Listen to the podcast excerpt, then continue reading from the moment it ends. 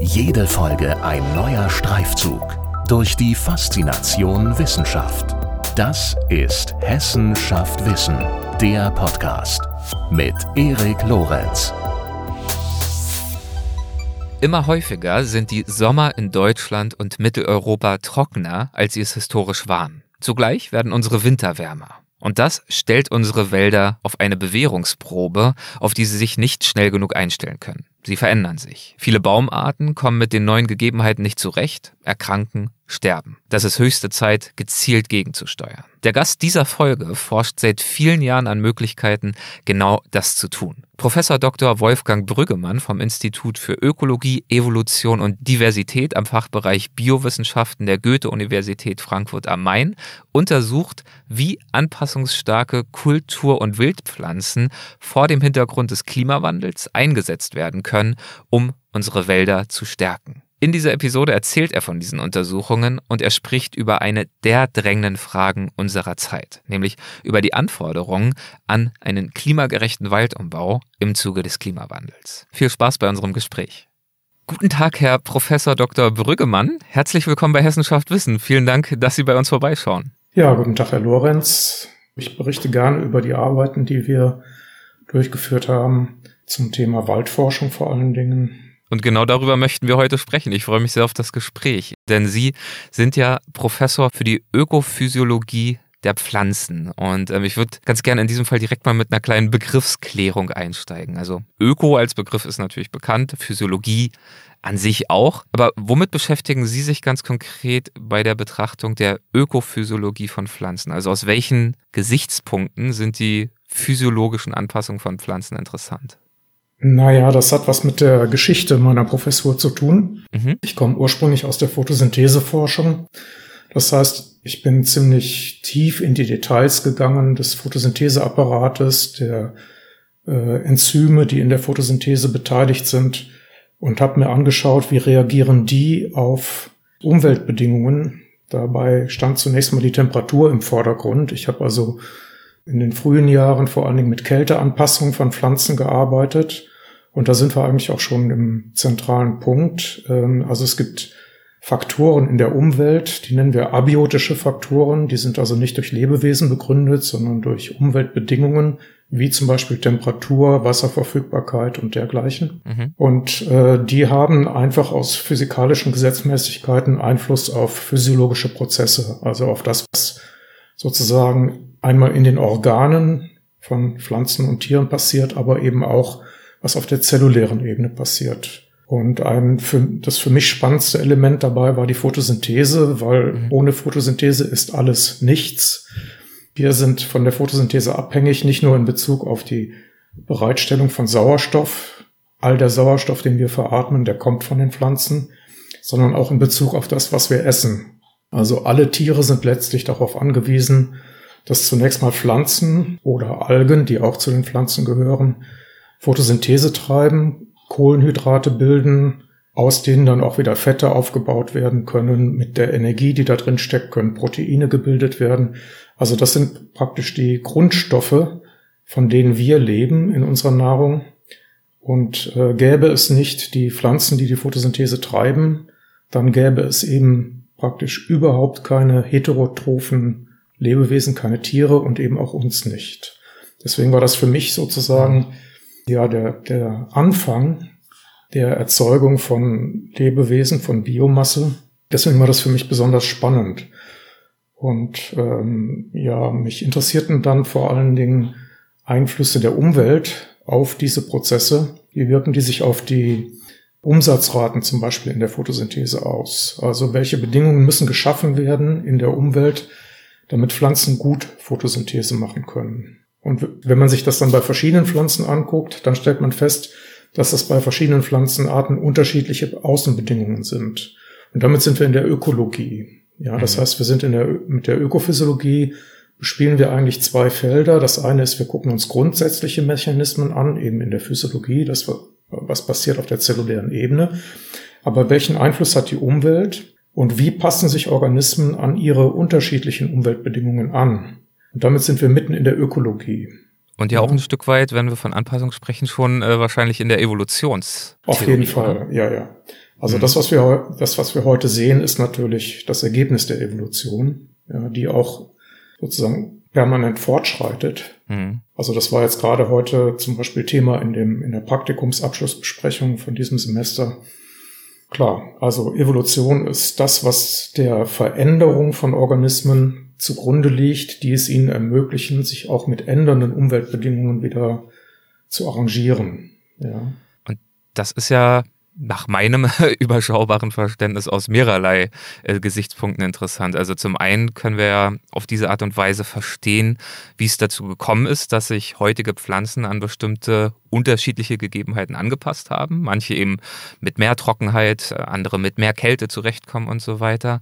Aber es ist ja auch insbesondere interessant, wenn wir uns vor Augen führen, dass auch heute die ökologischen Bedingungen, die Lebensräume ja nicht starr sind. Also es, es gibt ja nun nicht die Wüste, den Regenwald, sondern es finden ja nach wie vor Veränderungen statt, die weiterhin ein kontinuierliches Anpassen notwendig machen. Und dann zu verstehen, wie diese Anpassungen sich vollziehen, welche Pflanzen auch vielleicht zukünftig erfolgreich bei diesen Anpassungen sein können und unter welchen Voraussetzungen, äh, das sind natürlich wahnsinnig spannende Fragen, die sich daraus ja ergeben dürften. Ja, das ist in der Tat so. Also wir können bei Pflanzen, die äh, einen sehr kurzen Lebenszyklus haben, vielleicht einen einjährigen Lebenszyklus, mhm.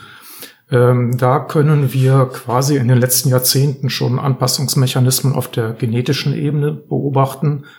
Also wir können zum Beispiel Pflanzen angucken, die an einem Standort vor 30 Jahren gelebt haben. Da wurden, wurden schon Samensammlungen und Samenbanken angelegt und man kann von diesen Populationen sich auch heute wieder Samen anschauen. Das macht ein Kollege von mir bei uns im Institut, solche Arbeiten. Und dann kann man feststellen, dass in, 30, in den letzten 30 Jahren sich zum Beispiel in Westeuropa und Mitteleuropa schon Veränderungen in den Eigenschaften von Pflanzen ergeben haben, dadurch, dass es äh, an diesen Standorten immer wärmer und trockener geworden ist im Verlauf der letzten Jahrzehnte. Das heißt, wir sind dann beim Klimawandel. Und für manche Pflanzenarten ähm, kann man sagen, dass der Klimawandel nicht zu schnell fortschreitet. Also wir können da eine Anpassung sehen auf der genetischen Ebene, sprich Evolution.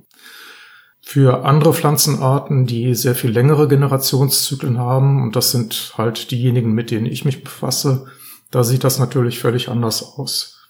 Ja, und damit sind wir in der Tat mitten im zentralen Bereich Ihrer Forschungsarbeit. Sie haben jetzt gerade schon den Klimawandel angesprochen, die teils rasanten ökologischen Veränderungen, die bei uns stattfinden und die Tatsache, dass Sie sich nun mit Pflanzen beschäftigen, die eben nicht äh, jedes Jahr neu sterben und sich neu ähm, vermehren und so weiter. Nämlich, Sie beschäftigen sich schwerpunktmäßig mit Wäldern. Genau. Ähm, mhm. Vielleicht können wir mal einsteigend klären oder nochmal zusammenfassen. Wie haben sich denn die Bedingungen in Deutschland und Mitteleuropa in den letzten Jahren, Jahrzehnten für unsere Wälder verändert? Und wie werden Sie äh, das in aktuellen Klimaszenarien auch in Zukunft tun? Wo stehen wir da, was diesen Wandel anbetrifft? Also ich würde sagen, in den letzten äh, Jahrzehnten sind die Änderungen vielleicht noch nicht so ganz so dramatisch gewesen. Mhm. Wir können feststellen, dass seit 1850 etwa sich die globale Temperatur um größenordnungsmäßig ein Grad erwärmt hat. Ähm, das hört sich nicht nach nicht viel an, muss man ganz klar sagen. Aber dabei dürfen wir nicht vergessen, wenn wir über eine globale Temperatur reden, dann ist das ein Mittelwert zwischen dem, was mhm. über dem Meer passiert und dem, was über Land passiert. Und ähm, aus der Vergangenheit können wir eigentlich schon so eine Faustregel ableiten, wenn wir eine globale Temperaturerhöhung um ein Grad haben, dann macht das bei uns schon mal zwei Grad aus an Land. Mhm. Mit anderen Worten, es ist bei uns schon größenordnungsmäßig, äh, haben sich die mittleren Temperaturen um etwa zwei Grad nach oben verschoben. Das heißt, auch wenn wir über das 1,5 Grad Ziel von Paris reden, äh, dann heißt es nicht, dass gegenüber der vorindustriellen Zeit sich die Temperatur an Land um 1,5 Grad erwärmt, sondern die wird sich stärker erwärmen. Ja, mit anderen Worten, es wird hier dann zum Beispiel drei Grad wärmer. Wenn wir uns das 2-Grad-Ziel angucken, also dass wir die 1,5 Grad nicht schaffen, sondern 2 Grad vielleicht schaffen, dann reden wir schon über eine Erwärmung um 4 Grad an Land. In Städten wird das dann nochmal mehr, weil Städte Wärmeinseln sind. Ähm, das kann dann also nochmal locker 6 Grad sein oder 8 Grad oder sowas. Ja, mhm. als Änderung der Jahresmitteltemperatur.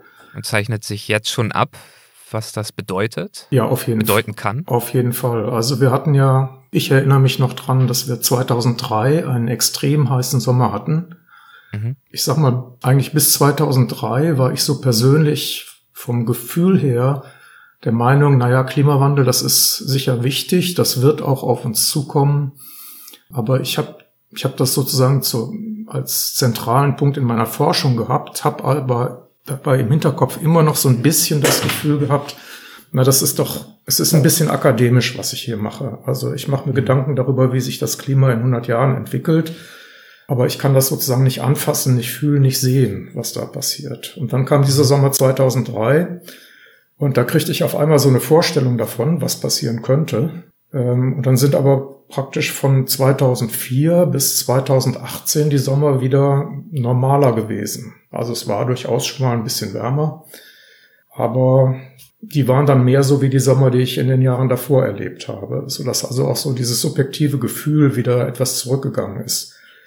Und äh, ich glaube, das ist sehr vielen so gegangen. Man erinnerte sich an den Sommer 2003, der war halt extrem, aber das war so ein singuläres Ereignis. Und dann kam 18, 19, 20 und das war im Grunde auch so eine Art, wenn man so will, so eine Art Erweckung für mich, dass die Forschung, die wir gemacht haben, tatsächlich eine ganz hohe Brisanz und Relevanz hat. Äh, ja. Weil ich hole da jetzt mal ein bisschen aus. Wir haben also ja, vor etwa zehn Jahren haben wir begonnen, Experimentalpflanzungen hier im Südhessen durchzuführen, wo wir Bäume angepflanzt haben, die an solchen Orten wachsen, ähm, die jetzt das Klima haben, das wir für etwa 2100 prognostizieren. Was wären das für Orte und was wären das für Bäume? Das wäre zum Beispiel Montpellier in Frankreich, mhm. also Südfrankreich. Ähm, also wenn wir den Klimawandel zugrunde legen, so mit den Szenarien, wie, wie wir uns im Moment verhalten und mal unterstellen, dass sich das nicht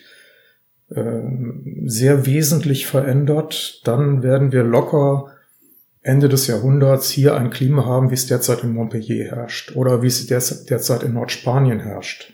Mhm. Ja.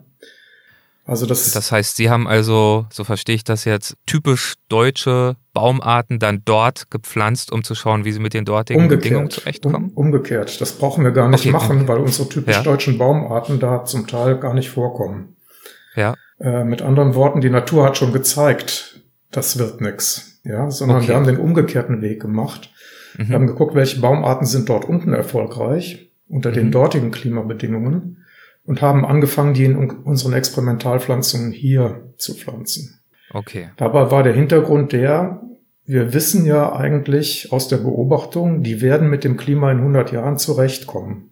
Und die Frage ist dann, kommen sie auch mit dem Klima heute zurecht? Ist es nicht heute viel zu kalt, zum Beispiel im Winter? Ja. ja. ja. Das, das war sozusagen der Hintergrund dabei, jetzt eine Experimentalpflanzung anzulegen, um auch den Praktikern, also den Förstern zum Beispiel oder den Waldbesitzern, was an die Hand zu geben, so dass sie mal hingehen können und nachgucken können. Naja, das könnte sein, dass das klappt. Mit der Art klappt's vielleicht, mit einer anderen Art klappt's vielleicht nicht so gut. Und Sie haben vorhin, das würde ich gerne noch ausführen, diese mhm. Projekte, weil ja wirklich Wahnsinn, also Brisanz ist ein gutes Stichwort und Relevanz. Ähm, ich habe mir zum Beispiel vermerkt, das haben Sie, glaube ich, auch mal in einem Interview irgendwo geschildert, dass, wenn wir jetzt nur mal in Hessen bleiben, in Südhessen, 2018, 2019, dort zum Beispiel die Waldbestände wahnsinnig stark geschädigt wurden. Viele Richtig, sind abgestorben. Ja. Ähm, 100 Jahre alte Eichen sind einfach vertrocknet wegen der starken Verdunstung ähm, in der großen Hitze. Es gab einfach nicht mehr genug Wasser, äh, das dann in Form von Regung zur Verfügung stand. Und das heißt, unsere Wälder verändern sich ja in einem riesigen Ausmaß. Also Eichenwälder, die Buchenwälder, ähm, Borkenkäferbefall bei den Nadelwäldern und so weiter.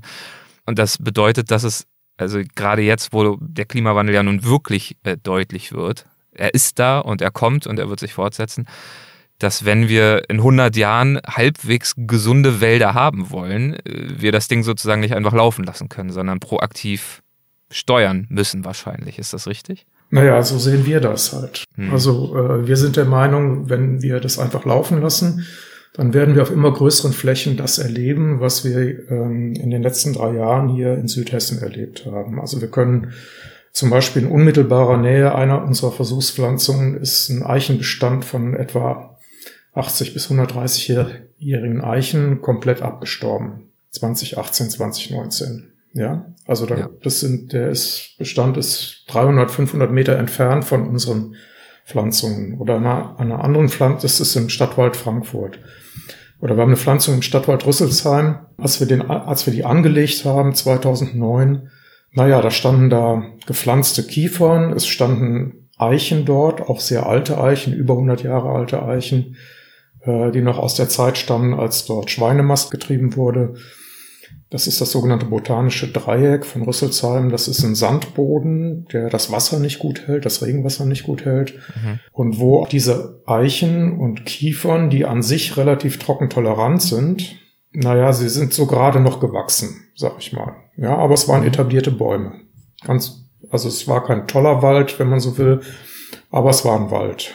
Und äh, 2018, 2019 ist er komplett abgestorben. Also wenn Sie heute an dieselbe Stelle fahren, da liegt praktisch nur noch totes Holz rum. Ja, es stehen noch einzelne Bäume, haben diese beiden Sommer überlebt, aber der größte Teil ist einfach abgestorben, ist weg. Ja. Hm. Also das sind äh, Dinge, die kann man ganz augenscheinlich jetzt hier in der Umgebung sehen. Wir können auch zum, in den Taunus fahren, hier nördlich von Frankfurt, äh, zum Feldberg. Da werden äh, schon seit langem äh, nicht nur Buchen, sondern eben auch Nadelbäume gepflanzt, weil die schneller wachsen und schneller Ertrag liefern. Es sind also riesige Flächen von Nadelbäumen, von Fichten vor allen Dingen dort abgestorben, inzwischen Kahlschläge. Äh, man sieht also von der Stadt aus jetzt mittlerweile die Kahlschläge am Berg hinten, hinter der Stadt äh, mit bloßem Auge. Das sind ganz, ganz große Flächen, die da abgestorben sind. Und wenn wir zum Beispiel nach Osten gehen, Landkreis Offenbach, da finden wir Gegenden, wo Buchenwälder abgestorben sind. Ja. Mhm. Also das ist, man, es ist nicht so, dass jetzt flächendeckend der Wald überall abstirbt, aber immer dort, wo die Bäume quasi vorher einem Stress ausgesetzt waren, haben dann diese Jahre 2018, 2019 in den Garaus gemacht.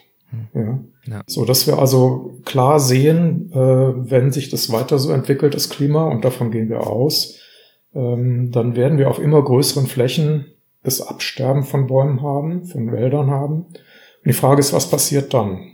Also dann äh, theoretisch würden dann als Ökologe könnte man sagen, naja, man muss nur warten, dann kommen, werden schon die Arten kommen, die damit zurechtkommen mit dem neuen Klima. Mhm. Aber da muss man natürlich im Hinterkopf haben, wenn diese Arten jetzt 1000 Kilometer entfernt wohnen, dann müssen ihre Samen diese 1000 Kilometer zurücklegen, damit sie bei uns wachsen. Und das ist zum Beispiel bei Eicheln überhaupt nicht gegeben. Ja, Eicheln werden durch ein Eichelheer verfrachtet oder ja, vielleicht mal durch ein Eichhörnchen oder sowas, ja. Aber das sind kurze Entfernungen. Und ähm, da sind also, äh, wenn das mehr, mehr als 100 Kilometer sind, mehrere hundert Kilometer oder so, da müssen wir hier schon in sehr langen Zeiträumen denken, äh, bis diese, sagen wir mal, mit, äh, südeuropäischen Baumarten bei uns ankommen. Also von selber mhm. wird das bei der Geschwindigkeit, mit der der Klimawandel passiert, nicht vonstatten gehen. Deswegen war unsere Überlegung, wenn wir das hat natürlich dann auch wieder indirekte Auswirkungen, ne? also Senkung des Grundwasserspiegels und so weiter, wenn die waldfreien Flächen zunehmen Deswegen sind das mal abgesehen davon, dass wir Wälder mögen, natürlich Auswirkungen einer solchen Entwicklung, die es äh, hoffentlich äh, zu vermeiden gilt. Ja, man kann zum Beispiel auch ganz einfach den Kühle-Effekt von Waldsystemen hm. dabei berücksichtigen. Also der Stadtwald um Frankfurt rum oder größere Waldgebiete um Großstädte herum, die machen einen deutlichen Kühlungseffekt. Ja. Und ähm, wenn dort die Wälder wegfallen, dann haben wir so, so, sozusagen eine selbstverstärkende Situation. Wenn sie dort Steppenflächen dann haben, dann heizt sich die, auch die Umgebung stärker auf der Städte. Ja. Also un unsere Überlegung ist Vermeidung der Situation, dass der Wald ab, komplett abstirbt. Ja. Mhm. Mhm. Und stattdessen Schaffung eines resilienten Waldes. Und da müssen wir aber als Mensch eingreifen, weil die Entfernungen zu groß sind, als dass sich diese Resilienz von selber einstellen würde. Ähm, das gilt zumindest dann, wenn wir größere Entfernungen zurücklegen müssen. Also wenn wir zum Beispiel sagen, wir ersetzen Nadelwälder am Feldberg durch Buchenwälder, dann kann man damit erfolgreich sein in der Zukunft. Ja, also da müssen wir nur praktisch in der Höhe ein bisschen raufgehen. Da sind die räumlichen Entfernungen nicht so groß. Wenn wir aber in der Fläche große Entfernungen überbrücken müssen, dann kriegen wir ein Problem mit den Geschwindigkeiten, mit der solche Baumarten von selber zu uns kommen. Das war der Hintergrund dafür, eben diese zum Beispiel französischen Bäume bei uns zu pflanzen. Und vielleicht können Sie das noch ein bisschen erläutern. Ich habe äh, in Ihrer Historie äh, diverse solcher Projekte gefunden, die aber vielleicht auch in einem Zusammenhang stehen. Also ich habe da vom südhessischen Eichenprojekt gelesen, von einem Kooperationsprojekt Future Oaks. Ein anderer Titel, der mal im Raum stand, war Wald der Zukunft. Ich ja. glaube, das war das Vorgängerprojekt. Genau. Das heißt, in welcher Art und Weise, in welchen Konstellationen haben Sie diese grundsätzliche Idee verfolgt, sich andernorts nach Baumarten anzuschauen, die im zukünftigen Deutschland vielleicht genau die richtigen sein könnten? Ähm, angefangen hat das Ganze in den Nullerjahren, 2000er Jahren, äh, mit physiologischen Untersuchungen quasi vor der Haustür. Wir haben in Frankfurt das alte Botanische Institut, das ähm, im oder am Botanischen Garten steht, gegenüber vom Palmengarten. Und sowohl im Palmengarten als auch im Botanischen Garten, da gab es schon praktisch wie in einem Arboretum mediterrane Eichenarten. Die standen schon da als etablierte Bäume. Das heißt, wir wussten, zumindest im Stadtklima, kann man diese Bäume hochziehen, bis sie, bis sie groß werden, bis sie 80 Jahre oder 100 Jahre alt sind und wir haben zunächst mal physiologische Messungen an diesen Bäumen durchgeführt und haben gesehen, na, denen geht's ganz gut, die funktionieren prima, die können auch den Winter gut über, überstehen. Und dann sind wir auf die Idee gekommen, naja. Mal ganz kurz, um ein Beispiel zu haben, ähm, wenn Sie da von physiologischen Messungen sprechen, mhm. ähm, was sind das für Messungen? Was untersuchen Sie? Naja, wir haben zum einen die Photosyntheseraten selber gemessen, haben geguckt, wie äh, wie sind die? Sind die in derselben Größenordnung wie die unserer einheimischen Eichen? Das waren sie. Also den Bäumen ging's gut. Das stand außer Frage. Und im Winter, da kann man an den laubwerfenden Arten nicht viel machen, aber wir, es gibt auch immer grüne Arten, immer grüne Eichenarten im Mittelmeerraum, die dort vor allen Dingen im Winter Photosynthese treiben, wenn der Winterregen da ist. Das Mittelmeer ist ja ein Winterregengebiet. Bei uns ist es im Winter für die etwas problematischer, vor allem wenn wir Frost haben, dann können die keine Photosynthese mehr machen. Und da haben wir uns, das war so die erste Zeit, haben wir uns diese Winteranpassung dieser Bäume angeguckt. Was treiben die eigentlich im Winter? Wie schalten die den Photosyntheseapparat ab? Und solche Dinge. Und wie, bevor wir gleich in Ihre Erzählung weitergehen, ähm, wie untersucht man den Photosyntheseapparat dann? Also die Intensität der Photosynthese, die betrieben wird? Ja, also wir können einmal, das haben wir damals auch gemacht, äh, wir können einmal den sogenannten Gaswechsel messen. Also wir können messen, mhm. wie viel Kohlendioxid nimmt ein Blatt in einer bestimmten Zeiteinheit auf. Wir können auch messen, wie viel Wasserdampf gibt es dabei ab in die Atmosphäre. Mhm. Das ist die Transpiration. Daraus können wir Rückschlüsse darauf ziehen, wie stark zum Beispiel die sogenannten Stomata, die Schließzellen, an der Blattunterseite geöffnet sind oder geschlossen sind. Das ist also typisch, wenn ein Blatt Trockenstress hat, dann schließt er diese Öffnungen, damit er weniger Wasser verliert, aber dann kann er auch nicht gut Kohlendioxid aufnehmen. Das ist so ein sogenannter Trade-off. Also wenn der ba mhm. Baum sich gegen Trockenheit schützt, dann fährt er damit gleichzeitig die Photosyntheserate runter. Wir haben das dann auch mit Enzy in den Enzymen angeguckt, also wir haben uns die Enzyme, äh, Photosyntheseenzyme in den Bäumen angeguckt äh, direkt die Photosynthese, äh, die Enzymaktivitäten gemessen und mit den Photosyntheseraten verglichen. Das sind so typische Dinge, die man in der Physiologie macht. Und was wir sehr viel gemacht haben, das sind sogenannte Chlorophyllfluoreszenzuntersuchungen. Das muss man sich so vorstellen, das Licht, das auf ein Blatt fällt, das kann von den sogenannten Fotosystemen eingefangen werden und in chemische Energie umgesetzt werden. Mhm. Diese chemische Energie, die landet im Endeffekt in Zuckermolekülen oder in Stärke, welche wir dann essen. Ja? Mhm. Also die chemische, äh, die, die Lichtenergie wird umgewandelt in chemische Energie. Und diese Umwandlungsprozesse, die kann man mit einem oder mit verschiedenen Geräten messen, bei denen man sozusagen ein, ein Abfallprodukt dieses äh, Prozesses misst ein sehr kleiner Teil, wenige Prozent der aufgenommenen Lichtenergie werden eben nicht in chemische Energie umgesetzt, sondern die werden wieder als Rotlicht abgestrahlt. Ja, also der Baum nimmt zum, oder das Blatt nimmt zum Beispiel Blaulicht und Rotlicht auf. Das entspricht dem Wirkungsspektrum der Photosynthese. Und ein Teil dieser aufgenommenen Lichtenergie, die wird in einem längerwelligen roten Bereich wieder abgestrahlt. Es sind aber wenige Prozent. Wie viel abgestrahlt wird, das hängt davon ab, wie gut die Lichtenergie in chemische Energie umgesetzt werden kann. Das ist eigentlich das, wofür die Photosynthese ja. entwickelt wurde. Da ist es dann auch hilfreich, dass sie eben nicht nur in Anführungszeichen Biologie studiert haben, sondern ja auch Chemiker sind, soweit Richtig, ich weiß. ja. Mhm. Ja. Ein anderer Prozess, der eine wichtige Rolle spielt dabei, ist die Umwandlung von Lichtenergie in Wärmestrahlung. Mhm. Auch diese Wärmestrahlung ist sozusagen ein Abfallprodukt. Also sowohl die Wärmestrahlung, ja. die abgegeben wird, als auch diese schwache Rotlichtstrahlung, das sind Abfall, kann man so sagen, so Abfallprodukte dabei bei der Energieumwandlung.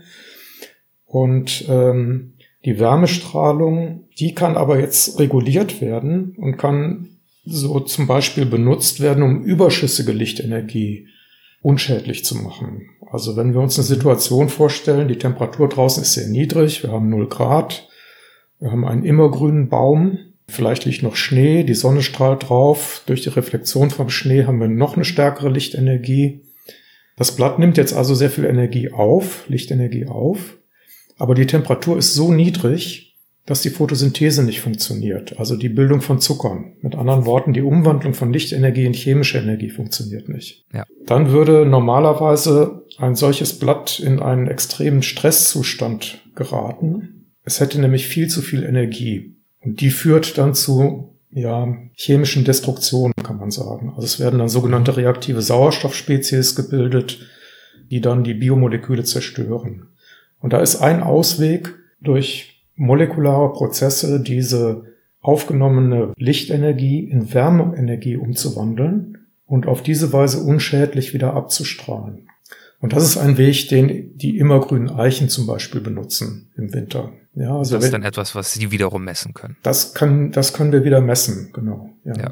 Mhm. Okay, verstanden. Ähm, ich hatte Sie aber in Ihrer schönen Erzählung äh, vorhin unterbrochen, als Sie angefangen haben mit den 2000er Jahren und eben dem Hinweis, dass Sie dort an diesen Eichen, die es eben schon gab, aus anderen äh, Klimaräumen, Klimazonen angefangen haben mit Ihren Untersuchungen. Genau, und dann, also das heißt, wir haben praktisch mit den physiologischen Messungen angefangen, haben geguckt, was machen die, wie passen die sich an mhm. zum Beispiel, wie passen sich zum Beispiel die immergrünen Eichen an unseren Winter an. Okay, so, dann haben wir gelernt, na, die kommen damit gut zurecht. Die können, die haben Anpassungsmechanismen, mit denen sie das hinkriegen. Und dann haben wir überlegt, ja, was ist denn, wenn das Klima 2100 eben richtig warm wird, wenn wir dann eben hier Mittelmeerbedingungen haben? Ja, was ist dann mit der Ökologie sozusagen? Was passiert dann mit dem Wald? Und ja. da kommen dann sozusagen einfach die Mittelmeerreisen und die ökologische Feldforschung zum Tragen. Also wenn man da unten hinfährt, in diese Gegenden, dann sieht man, dass da unsere einheimischen Baumarten nur an solchen Standorten vorkommen, an denen ordentlich Niederschläge sind. Aber immer dann, wenn es trockener wird, dann verschwinden die und werden durch andere Baumarten ersetzt. Eben durch die Arten, die wir bei uns im Botanischen Garten uns angucken konnten. Ja. Und äh, dann haben wir gesagt, okay, dann machen wir doch jetzt einfach mal einen Feldversuch. Wir gehen mit diesen Baumarten in den Wald. Wir peppeln die Bäume nicht besonders, so wie das im Botanischen Garten der Fall ist oder im Palmengarten, wo sie unter relativ geschützten Bedingungen stehen, außerdem noch im Stadtklima. Das hatte ich eingangs schon mal erläutert, das ist immer wärmer als das Umgebungsklima. Sondern wir gehen mal wirklich in den Wald, dahin, wo jetzt unsere normalen Eichen stehen und gucken, was machen die denn da? Kommen die da zurecht? Schaffen die das? Ja. ja. Und äh, mit diesen Forschungen haben wir dann 2009 etwa begonnen, als das Biodiversitäts und Klimaforschungszentrum hier in Frankfurt gegründet wurde. Das war ein Joint Venture von Uni und Senckenberg. Mhm. Das gibt's heute noch als große Abteilung bei, in, bei Senckenberg, bei der Senckenbergischen Gesellschaft für Naturforschung. Und in diesem Forschungszentrum hatten wir dann die Möglichkeit, dadurch, dass wir eine entsprechende äh, Forschungsförderung hatten, diese Arbeiten voranzutreiben und auch auszudehnen, Kooperationspartner zu suchen und haben dann zunächst mal Pflanzungen im, im Frankfurter Stadtwald, in Rüsselsheim und in Lampertheim angelegt, in Südhessen. Immer auf solchen Standorten, wo wir gedacht haben, na, die sind bedroht. Ja, also da mhm. haben wir Sandboden, ähm, Grundwasser ist, Grundwasserversorgung ist ungesichert. Und ähm, hier kann es also leicht dazu kommen, dass in Hitzeperioden die Bäume absterben können. Und das war dann dieses Projekt Wald der Zukunft. Das war das Projekt Wald der Zukunft. Ja, ja das ist dann. Hat ja auch diverse Preise gewonnen, soll nicht unerwähnt bleiben damals. Innovationspreise, Nachhaltigkeitspreise. Also das war, glaube ich, schon nach meinem Verständnis relativ äh, wegweisend für die damalige Zeit. Ja, aber es wurde noch ein bisschen hm, skeptisch gesehen von einigen ja. Außenstehenden. Ähm, Aufgrund dieses gezielten Eingriffes in die Natur oder aus welchem? Ja, es gibt da, sagen wir mal so, es gibt da äh, mehrere Schulen, die da damals auf jeden Fall einen skeptischen Blick drauf geworfen haben. Also zum einen ist es so, die Baumarten, um die es jetzt geht, die werden nicht so gute Erträge liefern, was die Holzproduktion betrifft. Mhm. Ja, also sie haben eine andere Holzqualität. Man kann nicht einfach unsere Eiche zum Beispiel durch eine mediterrane Steineiche ersetzen in der Holzbearbeitung hinterher, im Sägewerk und so weiter. Das Holz hat eine andere Dichte und, und, und. Also da ist sozusagen die, die Verwertung, die muss anders sein. Die wird auch anders sein in der Zukunft. Die wird sich dann eben, die muss sich dann eben quasi dem Holz anpassen. Und da kann man sich ja die Kollegen vor Ort dann eben in Südfrankreich oder in Norditalien oder in Nordspanien ähm, als Ratgeber nehmen und fragen, was macht ihr denn mit den Bäumen? Wofür benutzt mhm. ihr das Holz? Ja. Nur als Beispiel. Ja. Also man kann lernen von diesen Erfahrungen, die dort sind. Die sind ja da. Äh, man kann nur nicht sagen, wir machen einfach so weiter wie bisher und wollen jetzt quasi eine Baumart hier haben, die oder wollen, dass unsere Eiche, unsere einheimische Eiche auch mit dem zukünftigen Klima zurechtkommt.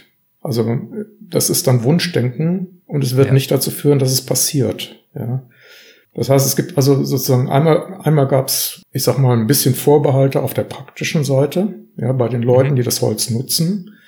Mhm. Äh, da ist, da ist eher so eine Tendenz dahin äh, zu sagen, naja, aber es wäre doch schön, wenn wir weiter mit den Arten arbeiten könnten, die wir gerade haben, an die wir sozusagen unsere Wirtschaft angepasst haben. Nur das wird auf Dauer nicht funktionieren, weil sich das Klima ändert. Ja. ein Kollege von mir hat mal gesagt, wenn ihr nicht die mediterranen Bäume hier haben wollt, dann dürft ihr auch kein mediterranes Klima herbringen. Ja. So ist es. Nachvollziehbarer Punkt. Ich fand, damit hat das also schön auf den Punkt gebracht. Also das ist sozusagen die, die eine Seite, die sich da etwas kritischer mit auseinandergesetzt hat. Die andere Seite, die kommt mehr so vom, vom Naturschutz her, von der Naturschutzseite. Da gibt es auch durchaus oder vor allen Dingen in den Nullerjahren gab es das durchaus sehr stark ähm, ein Bedürfnis, die bestehenden Zustände zu erhalten. Also das, das Verständnis von Artenschutz und Naturschutz war damals noch deutlich statischer, als es heute ist. Wahrscheinlich auch, weil es ja äh, in unserer menschlichen Geschichte nun auch nicht nur Erfolgsbeispiele gibt, ähm, wie es sich ausgewirkt hat, wenn wir gezielt irgendwelche Pflanzen- oder Tierarten in anderen Lebensräumen eingeführt haben. Gab es ja doch richtig. des Öfteren auch mal sehr ungewünschte indirekte Konsequenzen. Völlig richtig. Und das ja. haben wir aber auch berücksichtigt, muss ich sagen. Hm. Äh, denn wir haben den Ansatz gewählt, dass wir solche Arten hier einführen, von denen wir zum einen wissen, dass sie das zukünftige Klima tolerieren werden und von dem wir zum anderen wissen, dass sie in ihrer ökologischen Funktion sehr ähnlich sind mit den Bäumen, die ersetzt werden.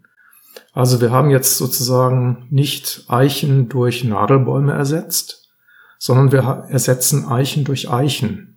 Ja, und zwar durch Eichenarten, die quasi vor der Haustür stehen, räumlich gesprochen, hm. die wir also schon in meinetwegen im Elsass finden können oder in, in, äh, in Burgund, ja. Da sind so die nördlichen Vorkommen dieser Arten.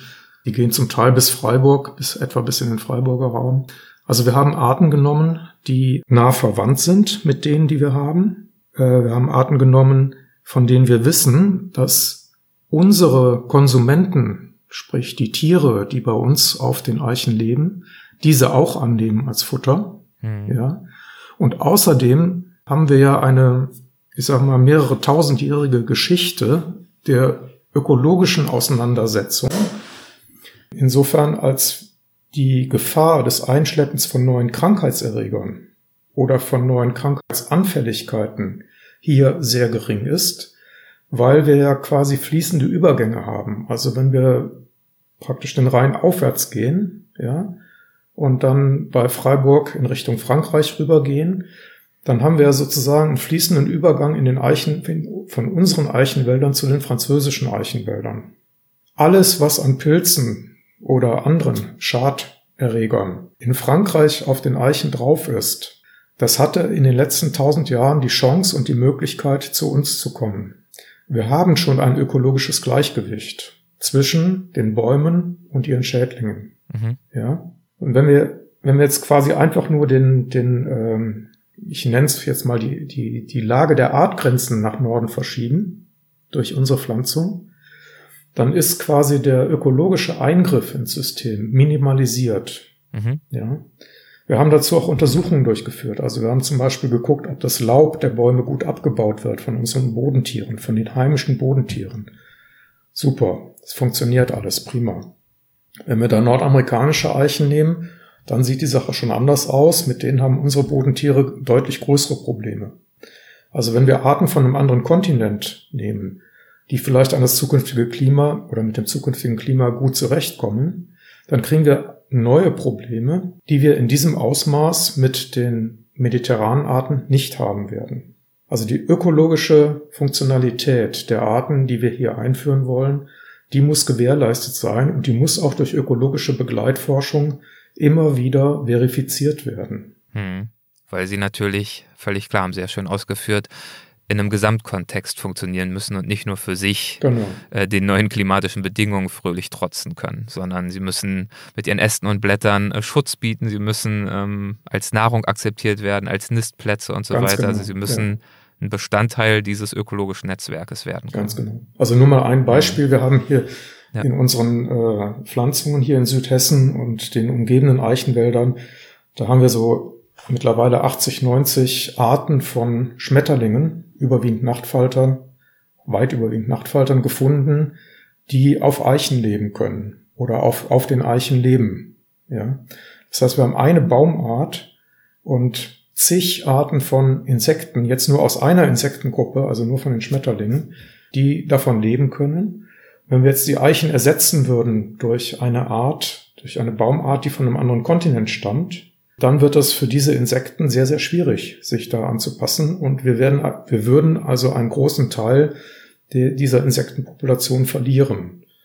Wenn wir aber statt der einheimischen Stieleiche denen eine französische Pflaumeiche, das ist also sozusagen die Art, mit der ich am liebsten arbeite, die auch am besten wächst bei uns, wenn wir denen die Pflaumeiche anbieten, dann haben die da die allermeisten von diesen 80, 90 Arten haben kein Problem damit und fressen die genauso gerne. Das können wir also so entweder im Experiment überprüfen oder was noch viel einfacher ist, wir fahren einfach nach Südfrankreich und gucken, welche Arten leben dort auf den Eichen. Und dann stellen wir fest, dass wir eine riesige Überschneidung haben von Insektenarten, die es bei uns gibt und die es dort gibt. Die leben bei uns auf den Stein, äh, Stieleichen und dort eben auf den Pflaumeichen. Also wir schaffen die Lebensräume für diese Tiere und sagen wir mal, Öko die, die ökologischen Veränderungen, die minimieren wir auf diese Weise. Das ist ein ganz wichtiger Ansatz für uns, weil wir eben von der Ökoseite kommen. Ja, also da ist wieder das Öko, was in Ökophysiologie drin steckt. Das schlägt hier wieder durch. Ja. Und das hat auch mit meinen persönlichen Erfahrungen im Mittelmeerraum zu tun. Ich bin also sehr viel im Mittelmeerraum unterwegs und unterwegs gewesen. Wir haben Kooperationspartner in Italien und in Griechenland. Wir haben dort ähnliche Pflanzungen angelegt, weil auch dort mit dem Klimawandel ein Problem auftreten wird. Dort werden sich die Zonen der Baumarten in größere Höhenlagen verschieben müssen. Ja, weil es un ja, unten zu, unten zu ja. heiß und zu trocken wird. Die Baumarten müssen dann quasi an den Bergen weiter hochwandern. Ähm, mhm. Diesen Aspekt haben wir auch äh, aufgegriffen und haben dann eben auch Pflanzungen in Nordgriechenland zum Beispiel oder in Zentralitalien in den Abruzzen angelegt. Diese äh, Projekte erstrecken sich ja nun schon äh, doch über einige Jahre. Lassen sich aus alledem schon grundsätzliche Anforderungen ableiten für einen, also Anforderungen für einen klimagerechten Waldumbau im Zuge des Klimawandels? Kann man das schon sagen? Also wie wir uns ja, den Wald der Zukunft idealerweise vorstellen können und sollten und in welchen Regionen wir vielleicht tatsächlich jetzt auch schon mal so langsam anfangen müssten damit, dort äh, gezielt Maßnahmen zu ergreifen? Also um ehrlich zu sein, ich glaube nicht, dass wir uns den Wald der Zukunft heute realistisch vorstellen können. Ähm, mhm. Also da habe ich auch Demut gelernt, muss ich sagen, ähm, eben 2018, 2019. Ähm, ich hatte so meine Vorstellung, wie das Ganze aussehen kann. Und ähm, die Realität, die ist aber manchmal dermaßen dramatisch, ähm, wenn extreme Ereignisse eintreten, wie solche Dürrephasen, die wir in den Jahren hatten. Ähm, das kann unsere ganze Planung über den Haufen werfen. Was ich schon sagen würde, ist, wir können äh, viel lernen aus den Regionen, in denen heute das Klima herrscht, das wir hier erwarten. Also eigentlich müssen wir nur dorthin fahren und gucken, was wächst da, was wächst da gut. Wir müssen die Förster dort fragen, worauf müssen wir achten, wenn wir mit diesen Baumarten arbeiten. Ja, wo habt ihr Probleme mit Schädlingen, wo habt ihr Probleme mit äh, Pflanzenkrankheiten und so weiter und so weiter. Also man muss dann auch open-minded sein, man muss auch wirklich bereit sein, von den Kollegen dort vor Ort, zum Beispiel in Italien oder Nordgriechenland, zu lernen. Und ähm, also auch diese, Inter diese Interaktion mit den Kollegen dort, die hat mir auch an vielen Stellen die Augen geöffnet, dass wir Probleme kriegen werden, die wir uns heute gar nicht vorstellen können. Denken Sie nur mal an Waldbrände. Ja, ja. Ähm, das war auch, ich glaube 2018, 2019 war das ein Thema. Wir hatten auf einmal in Brandenburg Waldbrände in einem Ausmaß, wie man sie vorher nicht kannte. Die, da sind größere Bestände von Kiefernwäldern einfach abgebrannt. Und für die Kollegen aus Griechenland war das völlig normal. Ja, die sagten, ja, ihr habt nicht aufgepasst. Wie wäre es denn, wenn ihr euch mal in Bezug auf Waldbrandschutz oder Waldbrandvorsorge ein bisschen an den Südeuropäern orientiert? Ja. ja. Die haben natürlich auch nicht alles im Griff. Auch in, in Südeuropa gibt's riesige Waldbrände, die auch zunehmen jetzt im Zuge des Klimawandels.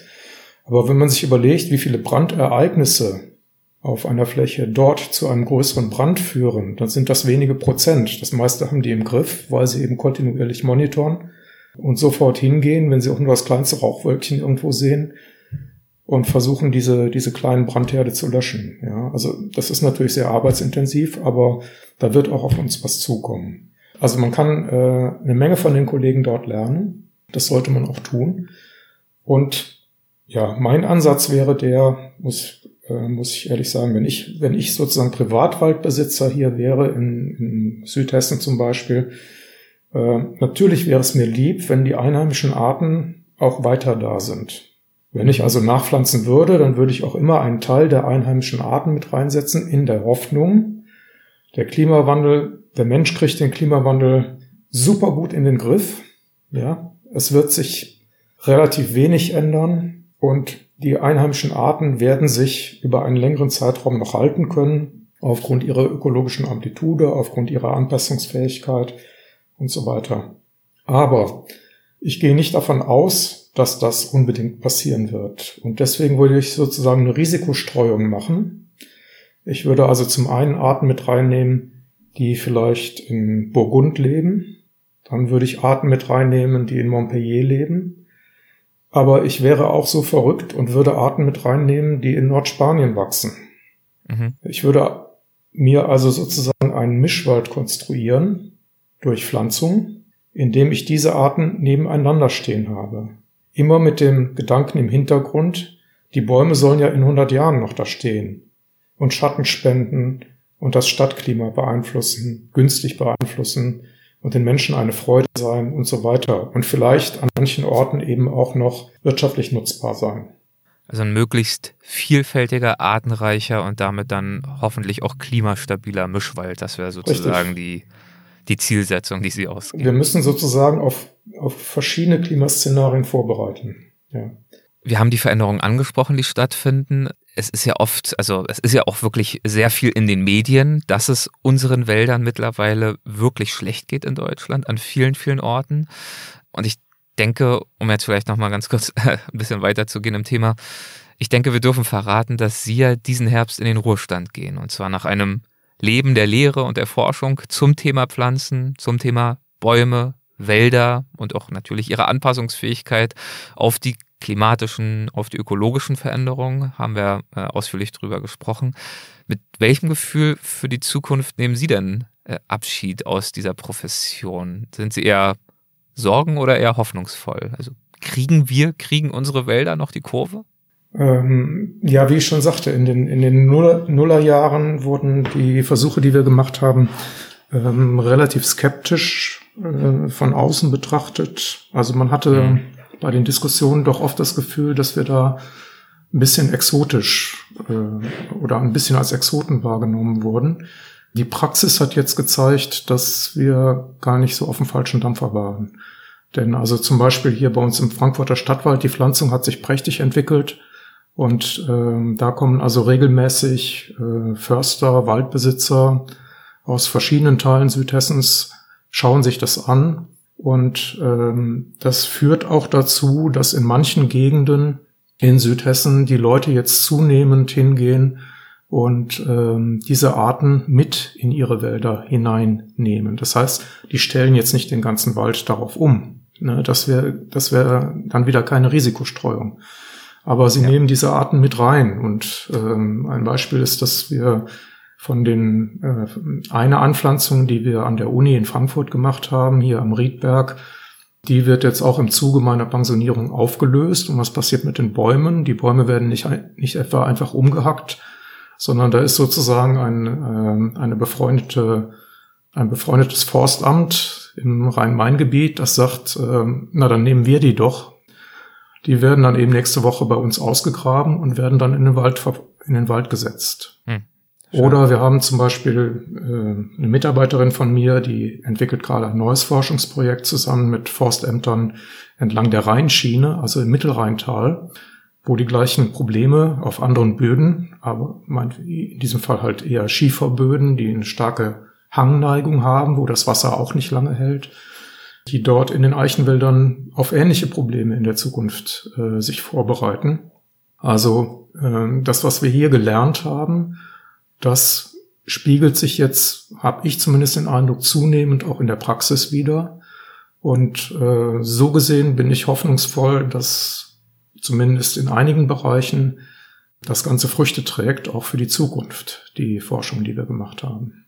Schön, ich drücke dafür auf jeden Fall die Daumen und würde gern zum Abschluss unseres Gesprächs noch zu einer kleinen Rubrik kommen, mit der wir unsere Gespräche immer abschließen. Ich weiß nicht, ob Sie schon mal in ein, zwei Folgen reingehört haben. Das sind die Halbsätze. Das heißt, mit Ihrem Einverständnis, Sie gucken schon ganz bang, aber keine Sorge, die sind ganz harmlos. Ich würde Ihnen äh, mit Ihrem Einverständnis jeweils einen kurzen Halbsatz vorschlagen und wir schauen mal gemeinsam, was und ob Ihnen dazu was in den Sinn kommt. An der Biologie bzw. Pflanzenökophysiologie ähm, begeistert mich bis heute ja, auf jeden Fall die Freilandarbeit, das muss ich sagen. Also ich bin unheimlich gerne im Freiland unterwegs und äh, wie ich schon sagte, viel im Mittelmeerraum.